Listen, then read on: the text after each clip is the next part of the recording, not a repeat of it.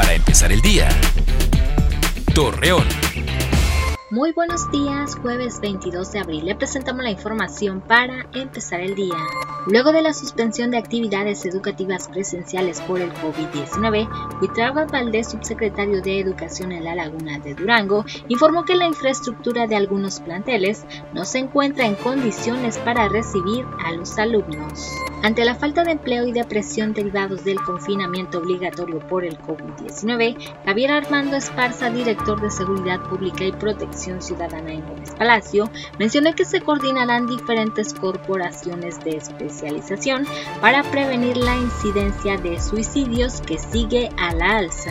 Como parte de continuar reactivando la economía, se espera que para el mes de mayo del año en curso el equipo de algodoneros Unión Laguna se incorpore a sus actividades Asimismo, el presidente del club Guillermo Murra Marroquín detalló que se implementarán los protocolos de higiene en el estadio para prevenir riesgos de contraer el virus de COVID-19.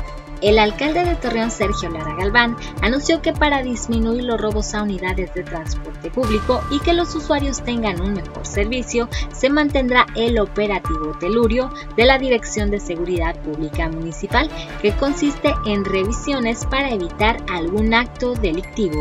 Hoy se conmemora el Día Internacional de la Madre Tierra y su objetivo es que los habitantes tomen conciencia y actividades que mejoren las condiciones del planeta, que se ha visto gravemente afectado por la contaminación.